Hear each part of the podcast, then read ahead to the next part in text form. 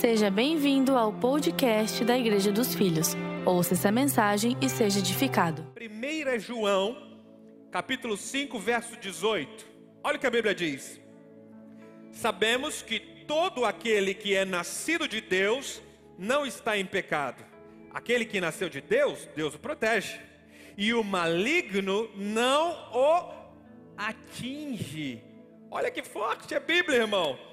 A, a versão Almeida, revista e corrigida, diz assim: E o maligno não lhe toca.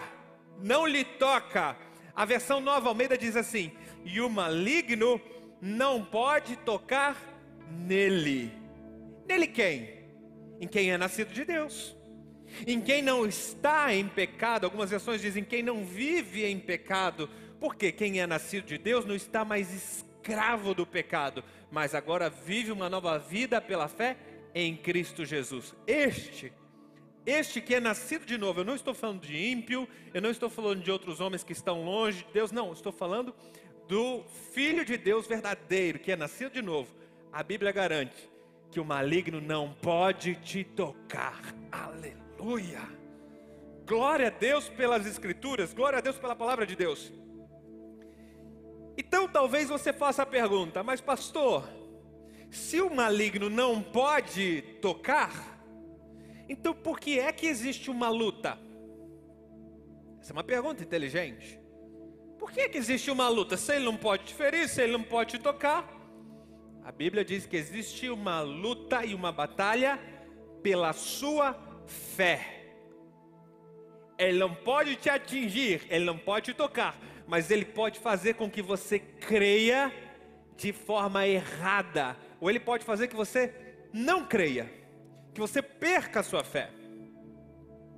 Então é disso que nós estamos falando. Essa é a verdadeira batalha, a batalha que acontece na mente. Você sabe que a batalha da fé é a única batalha que Cristo Jesus não pôde vencer na cruz do Calvário. Sabia disso?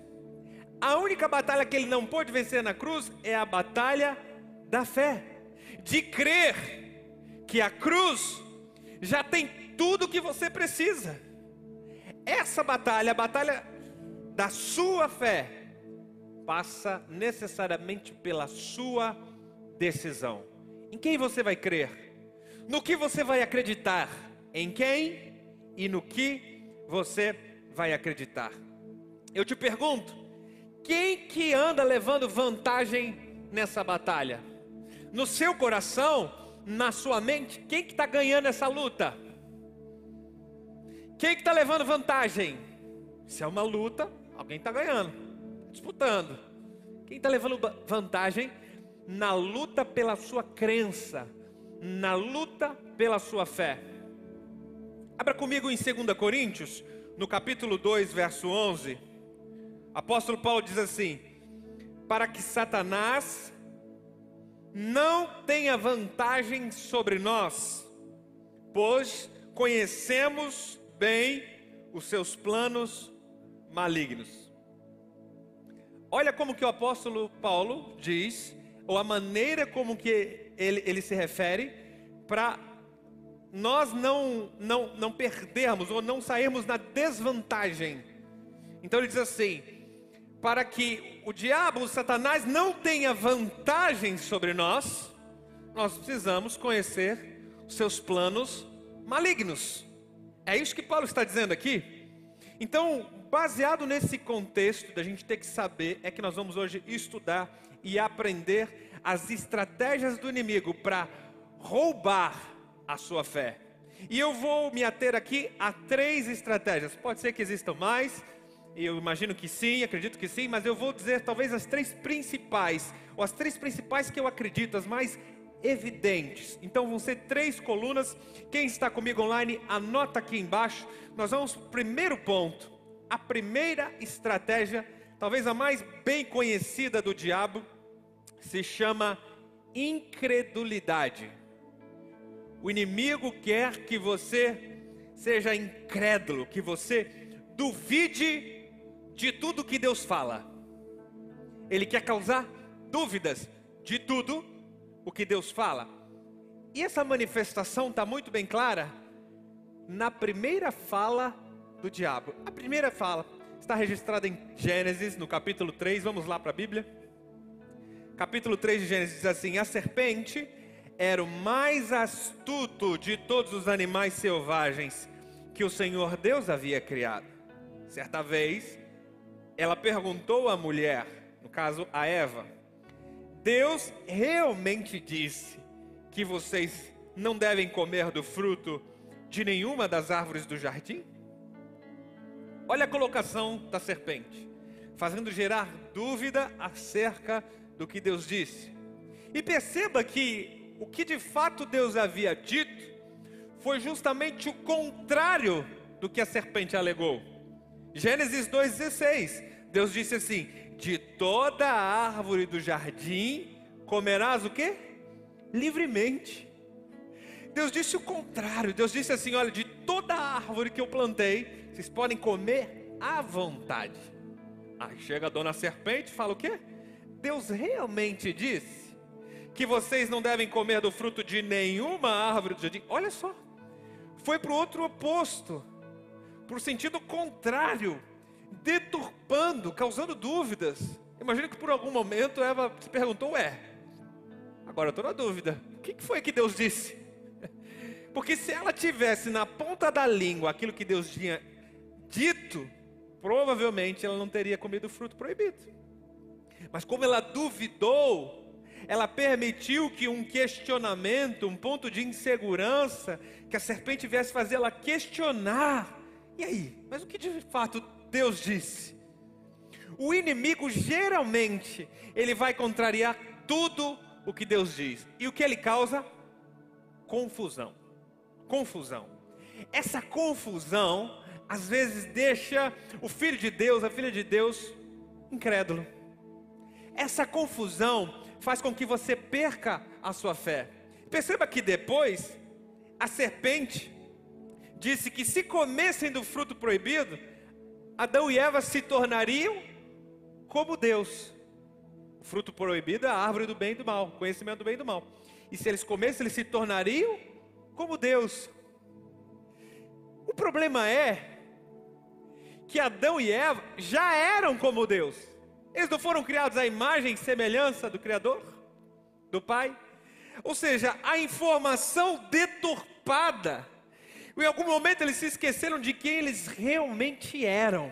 Em algum momento, passar do tempo, eles se esqueceram de que eles eram imagem e semelhança do Criador. Aí o diabo vem e lança a promessa: olha, se vocês comerem, vocês vão ser como Deus. Ora, nós sabemos que o diabo não pode criar nada. Então, ele fica lançando algumas promessas, algumas tentações, algumas seduções, alguns pratos que o diabo te apresenta, que me parecem muito óbvios. Ele não pode criar, mas o que ele te tenta geralmente é naquilo que você já tem. Pegou? Geralmente o diabo oferece aquilo que você já tem, mas se esqueceu que tinha. Sabe-se lá por quê? Com o passar do tempo, ele vai lançando algumas ideias. Sabe essas ideias que o diabo vai lançando para gerar incredulidade? Olha, você está vendo como você não é feliz? Se você fizer tal coisa, você vai ser feliz. Sabe umas informações? Ah, se você fosse 10 quilos mais magro, se você emagrecesse, você poderia ser feliz. Sabe umas informações assim? Aí você tem uma confusão no casamento, tem uma briga no casamento, aí o diabo lança: ah, se você se divorciar, aí você vai ser feliz.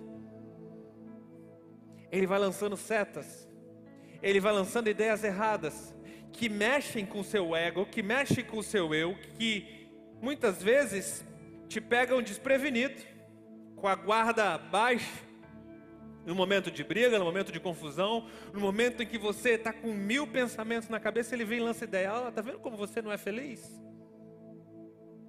Quem dera se você experimentasse disso se você experimentasse uma outra pessoa, um outro relacionamento, se você experimentasse uma outra vida, talvez você seria mais feliz. Quando na verdade, somente Cristo pode te dar a felicidade verdadeira. Então o inimigo fica lançando falsas ideias, falta, falsas promessas, que ele não pode criar, ele não pode te dar esse prato chamado felicidade. Esse prato que ele oferece, na realidade você já tem, só que você se esqueceu que tem. Como Adão e Eva estavam no jardim, eles se esqueceram que eram imagem e semelhança de Deus. Então a serpente vem e oferece aquilo que eles já tinham. Por alguma circunstância, talvez você tenha sido seduzido, tentado pelo diabo, em algumas coisas que no fundo, no fundo, Jesus já te deu, você sabe disso, só que você não está levando a sério aquilo que Deus disse a teu respeito. Então, uma palavra da serpente, uma palavra do inimigo, vai gerando essa incredulidade, essa dúvida. Lembre-se, nós estamos falando aqui do pai da mentira. Não é isso que o diabo é? João 8,44, porque o diabo ele é mentiroso e pai da mentira. A gente não pode se esquecer disso.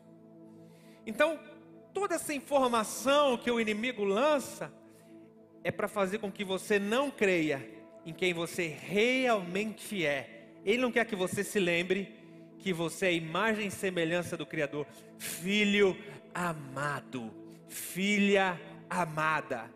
Então ele lança dúvidas. E pior de tudo é que se você gera dúvida, se você gera incredulidade na sua mente, no seu coração, o favor de Deus não te alcança mais. Olha que forte isso que eu estou falando. Porque Deus te ama tanto que Ele não te obriga a receber a graça e o favor. Você só recebe se você se permitir, se você quiser. E esse se permitir é pela fé. Então, a falta de fé, a incredulidade, ela é um repelente do favor divino. Entende o que eu estou falando? Ela é um bloqueio do favor divino. Você sai daquela posição de graça, de amor, quando você é incrédulo. Então você não experimenta milagres, você não experimenta provisão, você não experimenta a vida abundante que Jesus prometeu lhe dar. Ora, por acaso o Senhor é homem para que minta e se arrependa? Se ele disse, se ele prometeu, é certo que nós recebemos. E o Evangelho registra isso, Mateus no capítulo 13, versículo 58, diz assim: que ele, Jesus não fez ali muitos milagres. Por que ele não fez? Por causa da incredulidade do povo. Ou seja, essa incredulidade que o diabo lança, será? Essas dúvidas, elas fazem com que você saia do lugar de graça e favor de Deus sobre você. É incredulidade discordar de Deus. Eu vou repetir é incredulidade discordar de Deus. Deus está dizendo uma coisa e você fala outra. Deus diz algo a teu respeito e você pensa outra coisa ao seu respeito. Entende o que eu estou falando? Deus está dizendo para você que você é totalmente curado, que na cruz do Calvário ele levou sobre si todas as suas enfermidades. Mas quando alguém te pergunta, você fala assim: "Ah, eu continuo doente. Eu sou um doente". Você declara aquilo que disse aquilo que Deus diz que você não é. Você fica declarando aquilo que Deus diz que você não é. Então, nesse momento, você está sendo contrário, você está discordando de Deus. Isso é incredulidade. Deus diz que toda sorte de bênçãos foram derramadas estão sobre a sua vida. Toda sorte de bênçãos, e você diz que é um azarado. Você diz, ah, eu, não, eu sou um azarado. Comigo não. Deus diz que você é próspero e herdeiro de tudo, de todas as coisas, mas você vive como um avarento, fica barganhando com Deus. De vez em quando, quando você entrega um dízimo, de vez em quando, quando você oferta, você acha agora que pode merecer alguma coisa. Você não vive a plenitude do herdeiro de Deus. Ele diz que você é herdeiro, tem tudo, mas você não vive incrédulo. Isso é incredulidade, você discorda de Deus. Deus diz que você é embaixador do reino, mas você vive como se fosse um mero morador dessa terra. Mais um, não deixa a vida me levar, a vida leva eu. Deus diz que você é filho amado, que você é filha amada, e você insiste em dizer para si mesmo que é rejeitado, que ninguém te quer, que ninguém te ama, que ninguém te aprova e te deseja. Está na hora de começar a concordar com aquilo que Deus diz ao teu respeito. Quando você discorda do que Deus diz, você está sendo incrédulo. Quando você discorda do que Ele fala, você está dando descrédito à palavra dEle. E incredulidade também é falar aquilo que Deus não fala. Tem coisas que Deus não falou e você insiste em falar. Entende? Deus nunca, nunca falou e Ele não fala em condenação para você, mas você insiste em se autocondenar.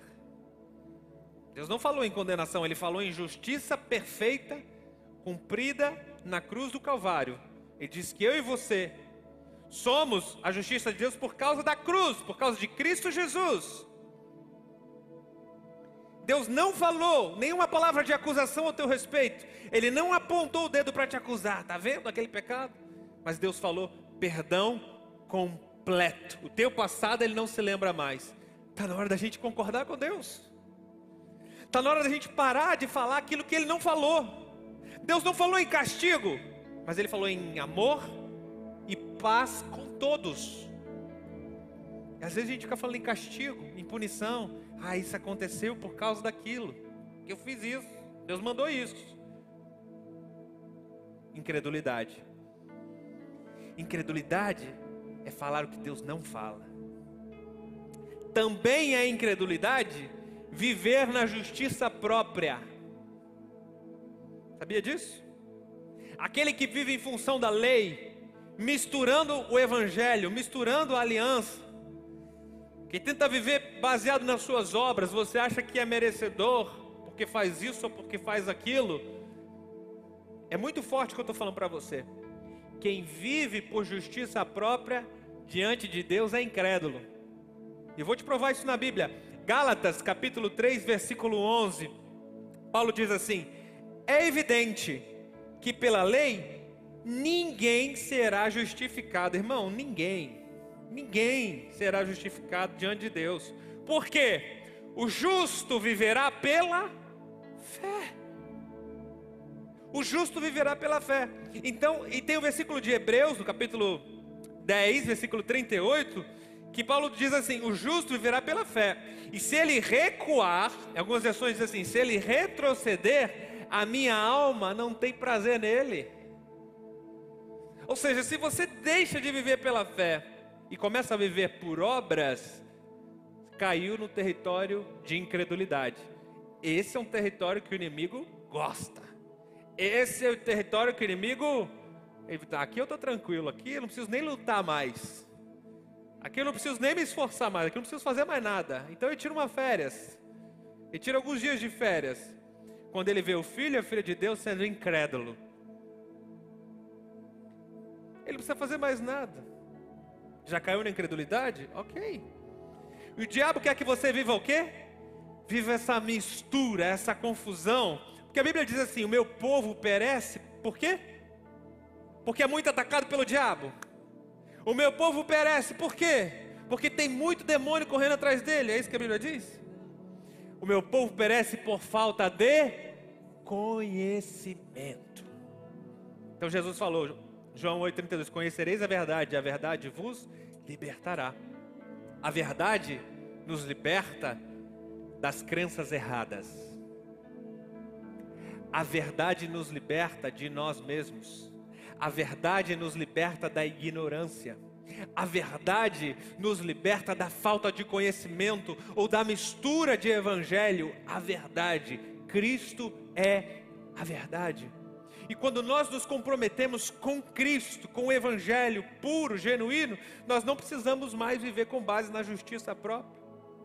E o que, que o diabo quer? O que, que o inimigo quer? Que você não creia nisso. Ele quer que você creia errado, ele quer que você misture as coisas. Então ele vai sempre lançar, sabe os dardos inflamados do maligno? Vou te dizer um dardo bem famoso. Será mesmo que é isso aí que o pastor está falando? Aí o pastor vem, prega o amor de Jesus, prega o evangelho, prega a verdade que liberta. Aí o diabo lança assim um dardo. É, mas não é bem assim. Irmãos, a serpente continua usando as mesmas frases. Essa é a estratégia mais famosa do diabo, gerar incredulidade, dúvida. Mas será mesmo que é assim? Mas não é bem assim. E perceba que a grande maioria das vezes essas dúvidas são lançadas pelo diabo, porque poucas pessoas, poucas de fato, elas querem construir conhecimento. Poucas pessoas marcam horário comigo e dizem assim, pastor, estou com dúvida nesse versículo, nesse texto, nessa doutrina aqui. Poucas pessoas vêm e falam assim, pastor, você pode me tirar essa dúvida doutrinária? Eu preciso que a minha fé seja renovada. Eu não posso misturar aliança, não posso misturar a crença. Então, será que você pode me discipular, me atender? Poucas pessoas de fato querem construir o conhecimento verdadeiro. Mas o que, que elas querem, que é muito mais fácil? Criticar e botar dúvida. Ah, mas isso não é bem assim. Ah, mas isso aí, isso aí não, isso aí não é bem assim não. Será mesmo verdade? Mas se fosse verdade, por que que não? E aí começa. Dúvida, dúvida, que gera incredulidade. A primeira, mais famosa estratégia do diabo. Segundo, anote aqui embaixo para mim no chat, nos comentários. Segundo é a distração. A segunda arma do diabo, bem conhecida, bem famosa, é a distração. Lembre-se, ele não pode te tocar, mas ele pode te distrair. Então, o diabo quer que você tenha tempo para tudo, menos tempo para o que realmente importa. Isso é distração. Quando você não dedica tempo para o que realmente importa. Então, ele te dá um banquete de opções. Um banquete de opções para você se distrair, para você ganhar, gastar o seu tempo. Mas o que é que Jesus disse? Eu gosto, para cada estratégia eu vou trazer um versículo.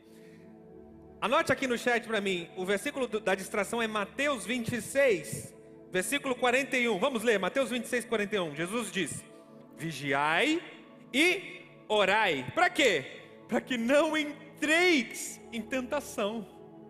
Olha aqui, Jesus estava ensinando que nós devemos blindar nosso coração para não entrar numa armadilha do, do diabo. O que é a tentação? Uma armadilha do inimigo. Qual que é o antídoto dessa armadilha? Vigiai e orai. Por quê? Porque o espírito, na verdade, está pronto, mas a carne é fraca. Agora, deixa eu te dizer, tem muitas pessoas que se esquecem desse texto. Tem muitas pessoas que se esquecem de vigiar e de orar. Tem muitas pessoas que acham que não, sabe o que é? Eu vou só faltar só um domingo, só um domingo não tem nada, não tem problema nenhum. Aí daqui a pouco é o quê? Ah, sabe o que? Eu vou faltar só esse GC. Só um GC, só uma semana, não tem problema. Aí quando você viu, você já está sem um domingo, sem um GC.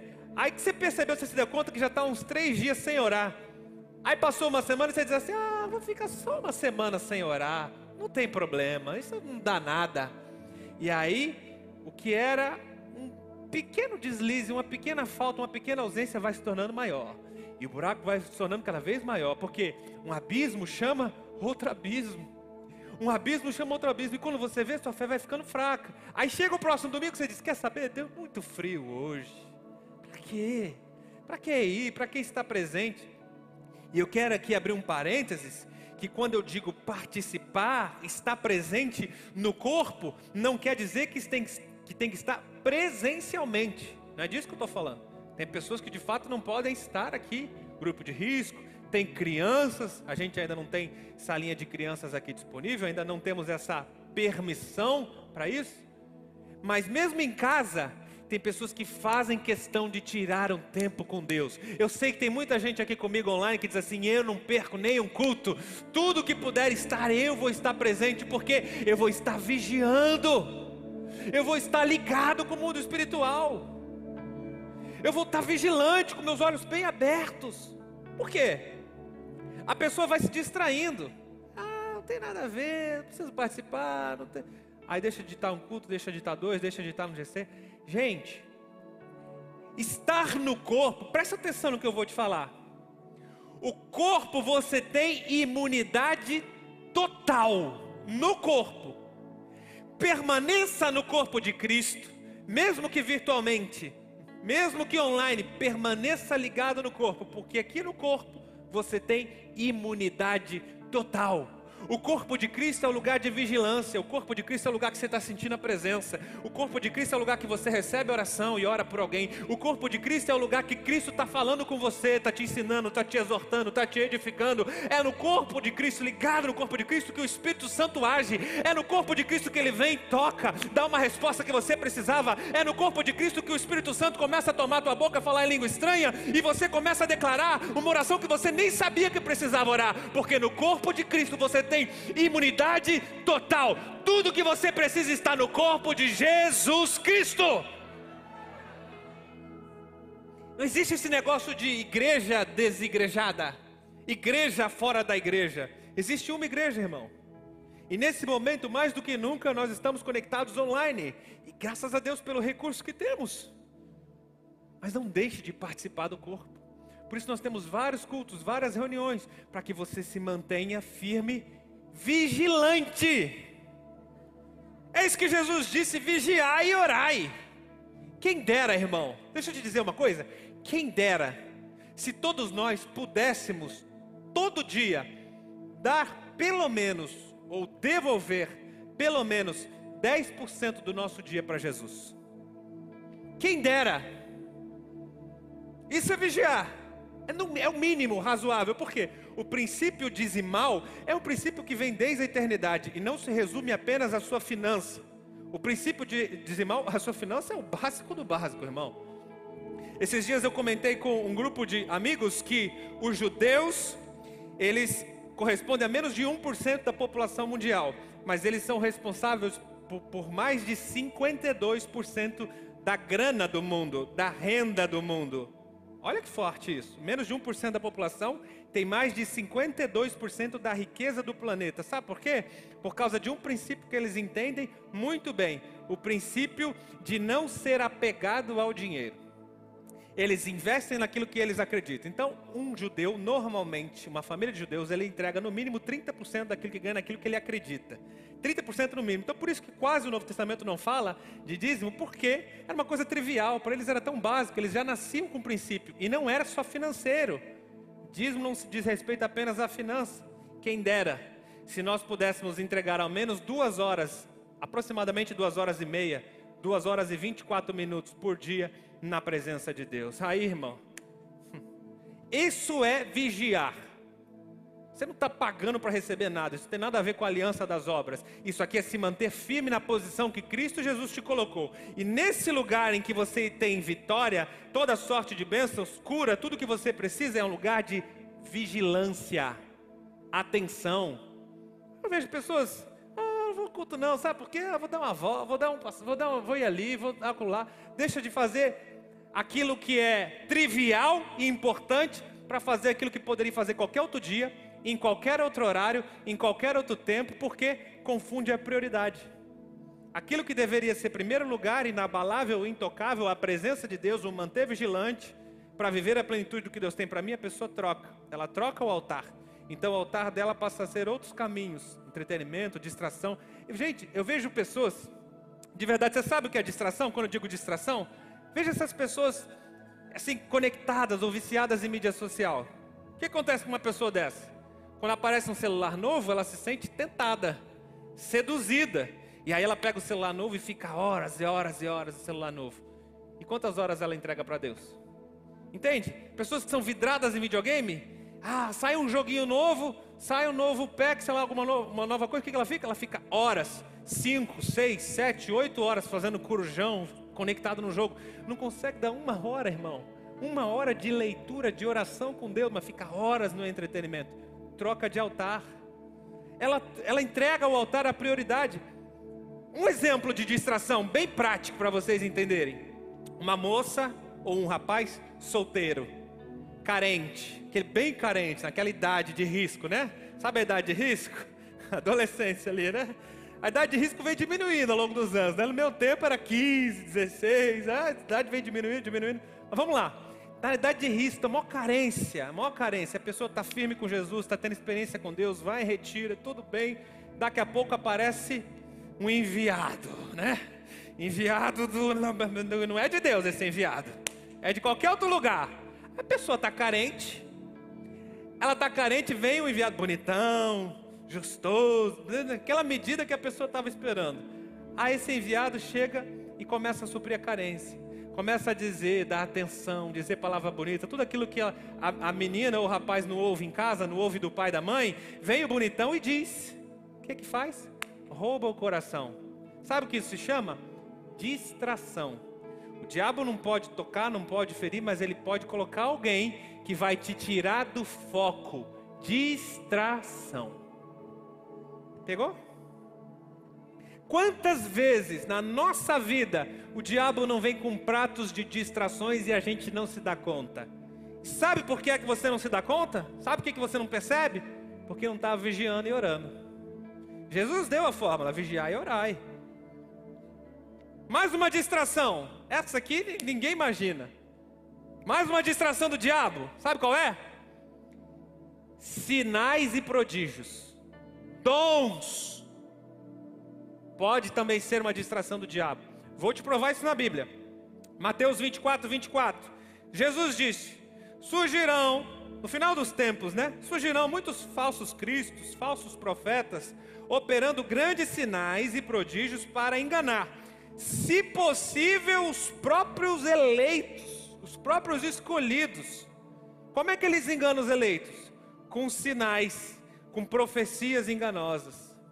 Então, as profetadas pode te fazer distrair, te afastar do foco e do propósito que Deus tinha na sua vida.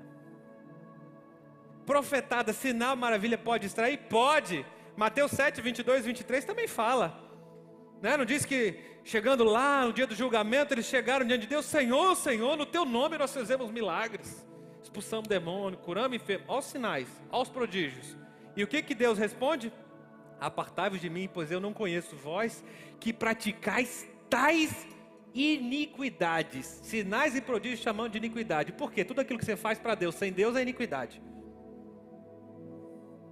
Esses sinais e prodígios sem Deus te distrai, tira do foco. O diabo não pode, lembra, o diabo não pode tocar, mas ele pode te distrair.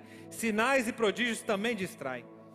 Terceiro ponto, escreve aqui para mim no chat. Terceiro ponto.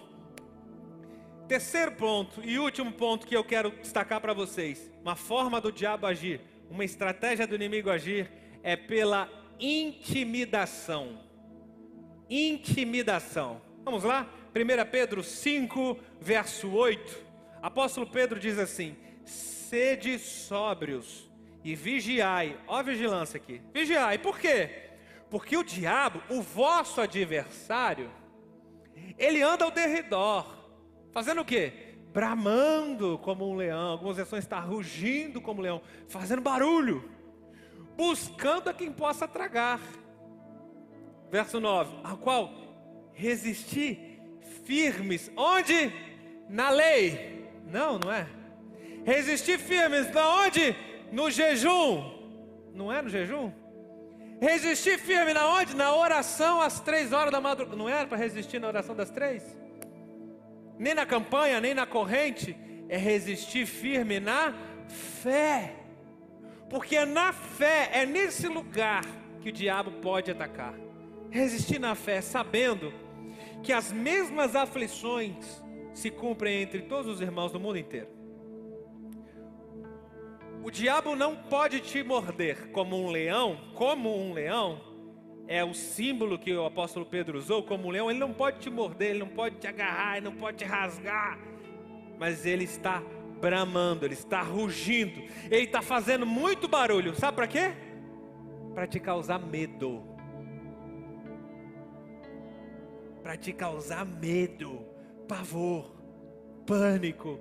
Então, uma das estratégias dele é intimidação. Ele te intimida de um jeito que você acha que ele vai te pegar. Você assim, meu Deus, e agora?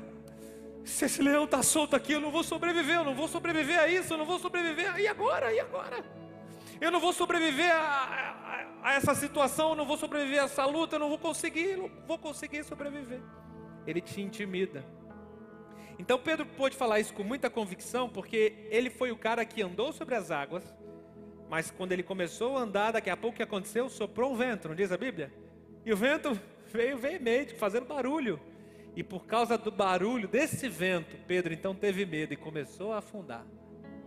Porque ele foi intimidado. Ele foi intimidado pelo vento. Ele deixou de olhar para Jesus, que estava ali na frente dele, convidando para ele viver o sobrenatural, e começou a ser intimidado pelo barulho do vento. Por causa disso, ele começou a afundar.